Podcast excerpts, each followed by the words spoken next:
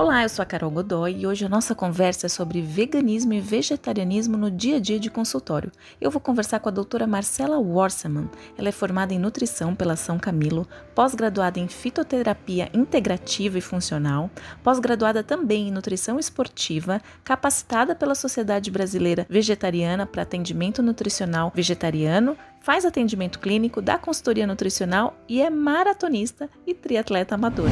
Marcela, bem-vinda! Explique como se tornou nutricionista especializada em vegetarianismo e veganismo. Bom, a minha trajetória no vegetarianismo começou na faculdade, né? Na minha época de, de no último ano, assim, a gente não tinha aula sobre vegetarianismo, enfim, não se falava muito disso na faculdade.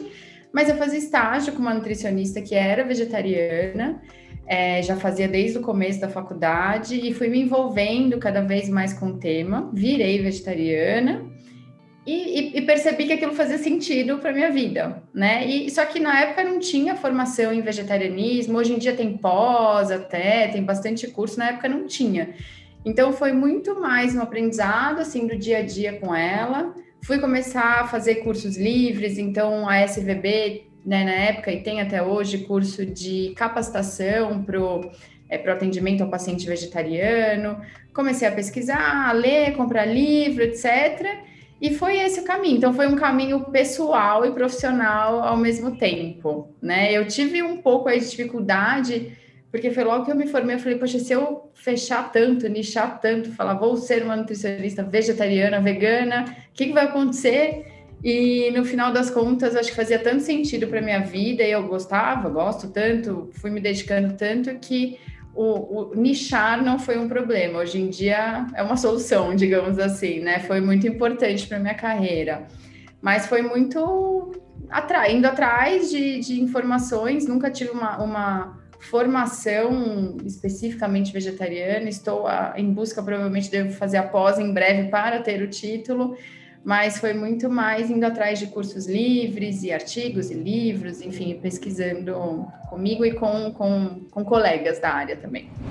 Acha que a busca por essa alimentação mais natural, saudável, sustentável tem aumentado bastante no consultório? Você nota que as pessoas já chegam com essa demanda na hora de buscar o seu atendimento?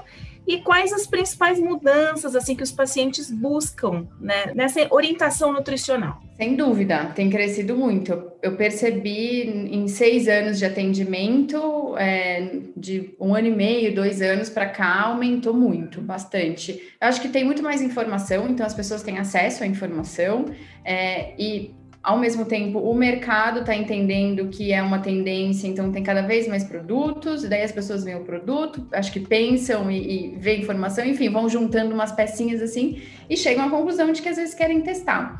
É, eu atendo muitos pacientes que já são veganos ou são vegetarianos, querem fazer a transição para o veganismo, ou que não são e querem entender como é que é. Então, tem muita gente que chega no consultório e fala: Eu não tenho interesse de virar 100% vegetariano ou vegano, mas gostaria de experimentar, né? Quero, quero ter possibilidades, quero dar uma chance aí, fazer algumas refeições. Então, eu tenho um pouco de cada público, assim, né? Todos eles têm crescido bastante. É, e, e, o que as pessoas buscam, eu acho que é um pouco de tudo, né? É, enfim, saúde, que a gente sabe, hoje tem bastante informação de que uma alimentação vegana ou vegetariana bem feita, bem planejada, é saudável, é possível, pode ajudar na prevenção de doenças, enfim, a pessoa consegue emagrecer, a pessoa consegue performar bem no esporte, enfim, quando bem planejado não tem nenhum, nenhum malefício, digamos assim. Então as pessoas, por esse ponto, querem testar. Tem muita gente que vai pela causa animal, então compaixão animal, não querem colaborar com esse tipo de coisa. E muita gente despertando também para o impacto ambiental que a nossa alimentação tem. Né? E, e, hoje a gente também sabe que os alimentos de origem animal têm um impacto maior, então as pessoas querem minimizar também isso. Então tenta ver um pouquinho de cada coisa, é um, é um combinado. Quando um paciente chega no seu consultório e não é vegano ou vegetariano ainda, você tenta convencê-lo a se transformar em um? Não, de jeito nenhum. Nunca tentei convencer. Eu, o que, que eu, eu penso assim, né? Eu nunca vou fazer com outro que eu não queria que fizessem comigo. Então, nunca ninguém tentou me convencer. Eu fui entendendo, vivendo aquilo e resolvi virar vegetariana e depois vegana, né? É, eu não imponho nada, tanto que atendo pacientes que comem carne, enfim, normalmente. Eu não imponho, eu não tento convencer, porém, como eu sei dos benefícios de uma dieta baseada em vegetais, assim como todo nutricionista sabe também, né? É, eu tento mostrar isso para o paciente e explicar o porquê que é interessante ele ter essa boa base de vegetais na vida dele. Pode ser com a carne junto ou pode ser sem a carne, mas essa base da alimentação vegetariana que pode ser aplicada na alimentação onívora é o que eu tento passar para o paciente e explicar o, o, o, porquê que aquilo faz sentido na vida dele. Marcela, quais são os maiores obstáculos que você, enquanto nutricionista, encontra eh, na hora de montar um plano alimentar para o seu paciente vegano ou vegetariano? Temos alguns, né? Um deles, que é muito comum, é que na alimentação vegana, vegetariana, a diversidade é muito importante, né? Então a gente tem que combinar gru diferentes grupos de alimentos, a gente tem que ter um, um, bom aporte e variedade de vegetais de forma geral, verduras, legumes, frutas, sementes, etc. E às vezes as pessoas não estão acostumadas a ter isso no dia a dia, né? Eu sempre brinco que a salada básica do, do pessoal é um alface com tomate, assim, e a banana é a fruta ali. Eu falo, isso aqui não é ser vegetariano, isso não é uma salada, é um enfeitezinho aqui no seu prato. Então, explicar e, e, fazer a pessoa conseguir colocar no dia a dia essa diversidade que o vegetarianismo requer é um desafio, né? Esse é um ponto. O segundo ponto é tem um pouco a ver com a diversidade, né? É que as pessoas ficam sempre no arroz feijão, então tem aquele aquela e é verdade, né? A combinação do arroz feijão é perfeita, a gente tem lá um, um bom perfil de aminoácidos, mas a gente pode ir muito além do feijão, a gente pode ir muito além do arroz, é entender que essa variedade que vai fazer a gente chegar lá no 100% que a gente precisa de, seja de calorias, de proteína, de nutrientes, enfim, no final do dia. É, e as pessoas às vezes não têm o costume, então isso é um ponto. E por não ter o costume de diversificar leguminosas, ou de não comer, tem gente que tem muito medo. Vem aí, às vezes, uma restrição de carboidrato, de comer feijão, de comer arroz, que é nosso prato, né, brasileiro. Essa dificuldade de falar, olha, se você não comer isso, você não vai conseguir, né? A gente tira a carne e vai por o quê? A gente precisa repensar, abrir o leque. Então, quebrar esse paradigma de que o arroz feijão é carboidrato puro e isso não pode, é uma questão algumas vezes. Mas muitos dos pacientes que decidem tomar, né, que tomam essa decisão, que decidem fazer a transição, eles já têm isso um pouco melhor trabalhado, esclarecido na cabeça deles. Mas, assim, aquela coisa que todo mundo acha que ah, chegar na proteína é muito difícil, não é? Então, com leguminosas, com tofu, combinações com sementes, grãos em geral, com suplementos de proteína quando necessário, tá fácil, a gente consegue, isso a gente consegue resolver. Mas eu acho que a diversidade é um dos maiores obstáculos. Assim. Como adequar uma dieta vegetariana para alguém que tem uma certa sensibilidade aos FODMAPs, com as leguminosas principalmente, que são fontes né, dessa fermentação? Isso. Esse é um trabalho que normalmente não fica só com o nutricionista. Se a gente entende que realmente existe essa sensibilidade, existe um caso aí instalado, é sempre interessante a gente fazer em conjunto com algum gastro, né? Porque podem ter outras estratégias que vão além do que a gente pode como nutricionista, mesmo é, alguns exames ou estratégias medicamentosas para minimizar e assim por diante né? Mas vamos supor que realmente a pessoa não consiga, não tolere as leguminosas. É, um primeiro ponto é que as menorzinhas são sempre melhor aceitas. Então, fazer testes com a lentilha, com o feijão azul, que, uh, enfim, com essas menorzinhas assim, para ver, testando a tolerância, porque a gente tira, depois vai reintroduzindo, né? O tofu e o tempê como eles já passaram por um processo, são fermentados, enfim, normalmente eles caem bem também para esse pessoal. Então, é uma alternativa. E para complementar a alimentação, o suplemento de proteína também pode ser usado e de repente, porque o suplemento de proteína vegano, ele pode ser de diversas fontes, né? O mais comum que a gente encontra é uma combinação de arroz com ervilha. Então, se a pessoa tem realmente essa sensibilidade de ervilha, a gente vai para o de arroz, um que não seja adoçado, que não tenha xilitol, enfim, ou, ou algum adoçante que a pessoa tenha sensibilidade então, dá uma proteinada, garante ali com o suplemento e vai entendendo o que mais que a gente consegue encaixar. Mas os principais exames clínicos necessários para o nutricionista avaliar a condição geral de saúde de um paciente vegano ou vegetariano estrito? Uhum. Eu normalmente peço os básicos que os médicos ou os nutricionistas pedem, então a gente vai ver hemograma, é, perfil lipídico, enfim, glicemia, etc. Mas quando a gente quer especificamente alguns pontos do vegetarianismo, né, a B12 é muito importante.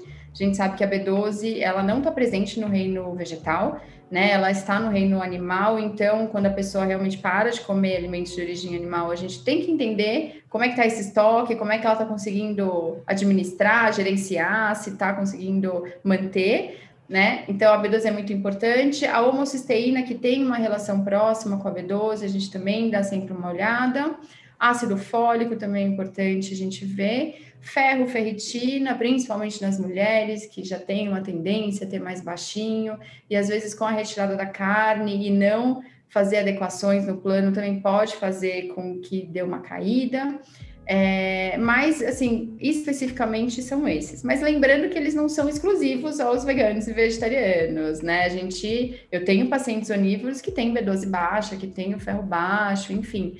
Mas é mais um ponto de atenção para a gente ficar de olho caso de paciente interessante para compartilhar? Tenho alguns, muito bons.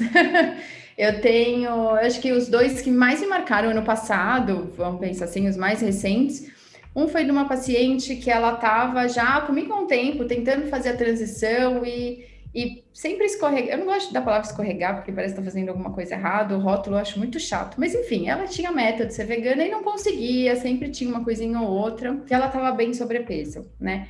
é, obesa, na verdade. E na pandemia, por ter ficado trancada em casa 100% online de trabalho, de tudo, ela não saía para nada, ela conseguiu se dedicar a uma alimentação não só vegana, mas a uma alimentação plant-based, que a gente chama, que é uma alimentação muito mais rica em vegetais, em alimentos mais naturais, menos processados possível. Então, ela se dedicou à alimentação dela, ela fazia do café à ceia, ela cozinhava tudo, ela tinha uma pegada assim plant-based bem grande que ela não conseguia antes e além dela fazer a transição ela perdeu 30 quilos durante a pandemia treinando em casa é, fazendo a transição para o veganismo que ela tinha uma questão também de cortar carboidrato tinha um medo etc e a gente conseguiu organizar e, e, deu super certo. Então, esse é um caso que eu, eu fico super orgulhosa dela e fico super feliz de ter feito parte. É, e outro caso é de um, de um triatleta que ele chegou no consultório para mim, porque eu, eu atendo, uma das minhas especializações é o, o a nutrição esportiva, e ele chegou para mim por conta do triatlon, sem a menor pretensão de virar vegano, nem nada, nem falamos sobre isso.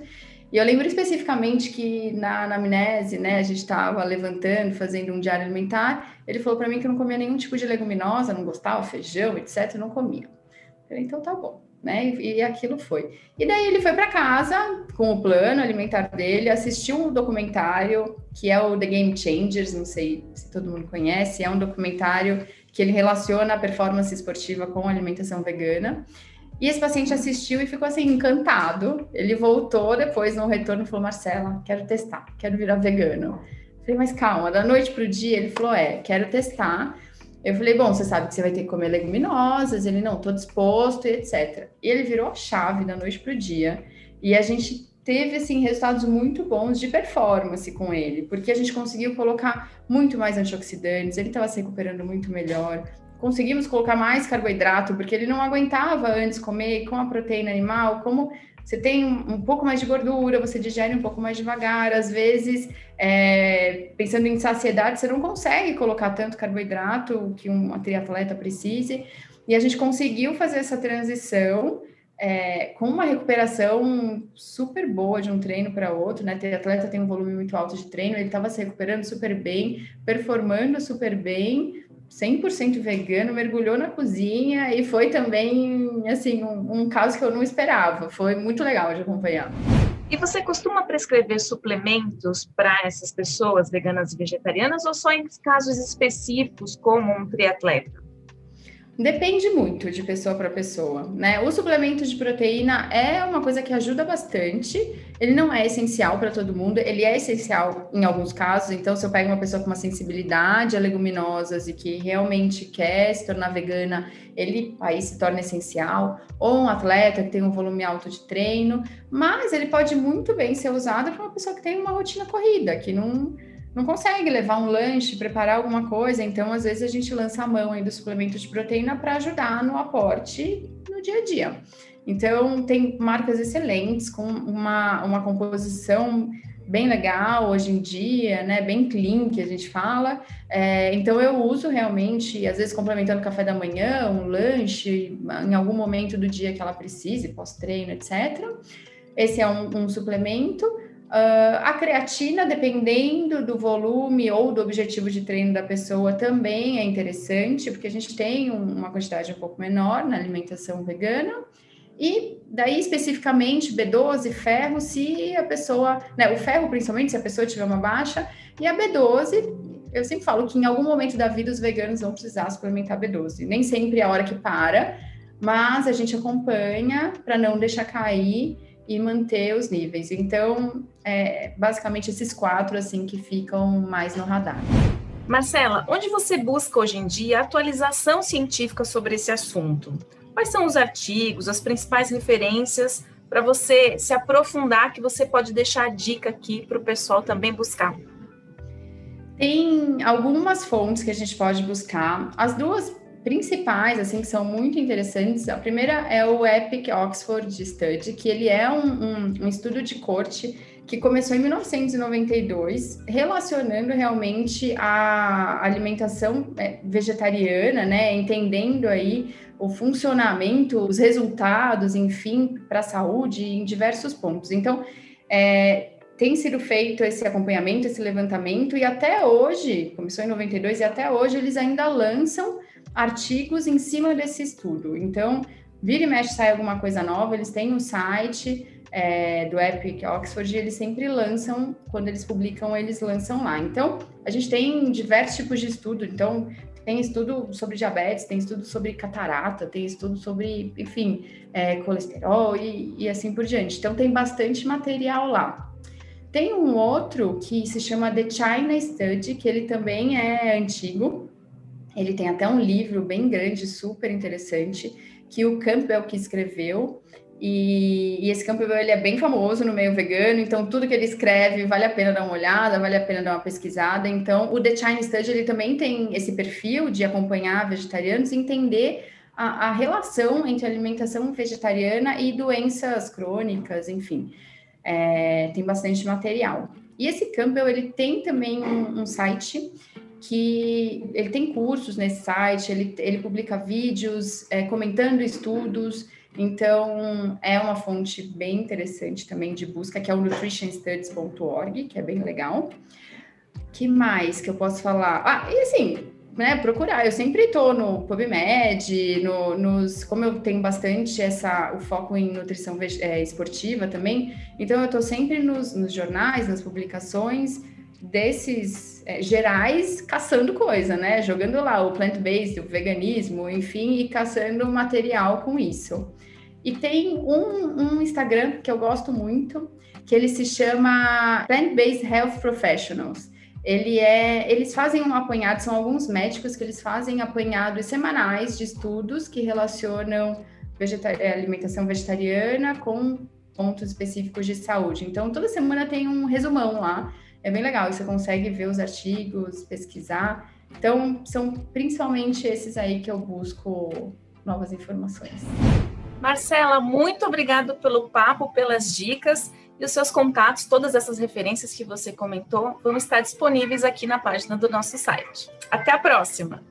Obrigada, até a próxima.